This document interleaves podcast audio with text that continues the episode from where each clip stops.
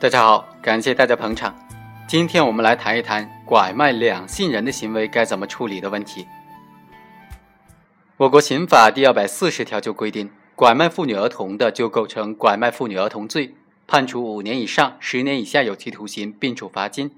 如果是拐卖妇女儿童集团的首要分子，拐卖妇女儿童三人以上，奸淫被拐卖妇女的。诱骗、强迫被拐卖的妇女卖淫，或者将被拐卖的妇女卖给其他人，迫使他卖淫的；以出卖为目的，使用暴力、胁迫或者麻醉的方法绑架妇女儿童的；以出卖为目的偷盗婴幼儿的；造成被拐卖的妇女儿童或者他的亲属重伤、死亡或者其他严重后果的；将妇女儿童卖到境外去的。凡是具有这些加重情节的，依法可以判处十年以上有期徒刑或者无期徒刑。并处罚金或者没收财产，如果情节特别严重，就判处死刑，并处没收财产。关于拐卖妇女儿童罪，还有一个条款，那就是收买被拐卖的妇女儿童之后又出卖的，就要以拐卖妇女儿童来论处了。根据这个法条的规定呢，它并没有说扩展到拐卖这种双性人的行为该怎么定罪处罚的问题，所以也就引出了我们开篇的那个问题。拐卖的是双性人，这种行为该怎么定罪处罚呢？本案的主角张某实施了这种拐卖妇女儿童的行为，并且实际上已经拐卖成功了，于是就被检察机关以拐卖妇女罪来提起公诉。然而后来剧情回转，在审理的过程当中，各方就发现，经过诊断，这个被他拐卖的妇女实际上是以男性为主的两性人。于是，张某的辩护人就提出，张某的行为不符合拐卖妇女罪的构成要件，不构成拐卖妇女罪。张某拐卖的是两性人，不是妇女，也就不构成拐卖妇女罪所保护的对象了。而且，张某和他的同案犯事前并不知道王某是两性人，因此被告人的行为也不可能构成其他的犯罪。本案确实是一个非常有趣的问题，它是发生在一九九一年九月一号，全国人大常委会。关于严惩拐卖妇女儿童犯罪分子的决定公布实施之前发生的，而到一九九七年刑法施行之后才进行审理。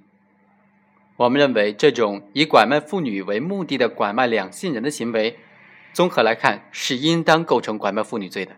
首先，从犯罪构成上分析，刑法当中拐卖妇女罪的犯罪对象必须是妇女，而两性人根据现代汉语词典的解释，是指。由于胚胎的畸形发育而形成的具有男性和女性两种生殖器官的人，对于行为人因为对象认识错误，误将两性人视为妇女而进行拐卖，这在刑法理论上是属于对象不能犯的未遂。这种对象不能犯的未遂，因为行为人的行为已经具备了刑法规定的拐卖妇女罪的全部构成要件，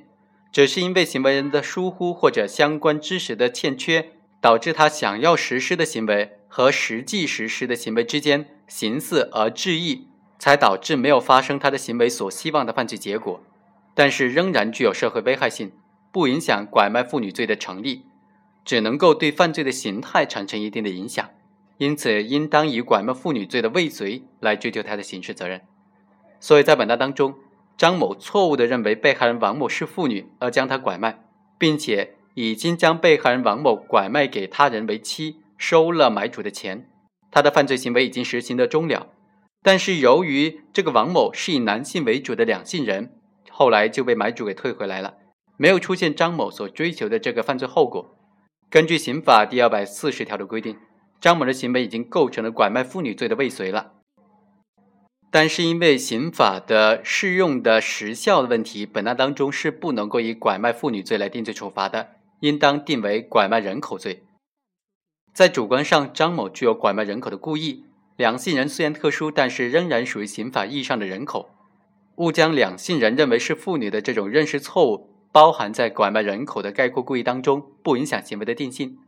客观上，张某拐卖人口的犯罪行为已经实施的终了，但是由于对象认识错误，而没有达到张某所要的那种拐卖人口的目的。一九七九年刑法规定的拐卖人口罪。并没有对犯罪的对象人口做出特殊的限制，因此张某的行为按照一九七九年的刑法已经构成了拐卖人口罪，依法应当在五年以下有期徒刑这个量刑幅度之内量刑。而本案是发生在一九七九年刑法施行期间，而审判在一九九七年刑法施行期间。按照一九九七年的刑法，这种拐卖妇女儿童罪应当是在五年以上十年以下有期徒刑并处罚金这个量刑幅度之内量刑。而按照一九七九年，他是构成拐卖人口罪，依法是在五年以下有期徒刑这个量刑幅度之内量刑。按照从旧兼从轻的原则，本案应当以拐卖人口罪来定罪处罚。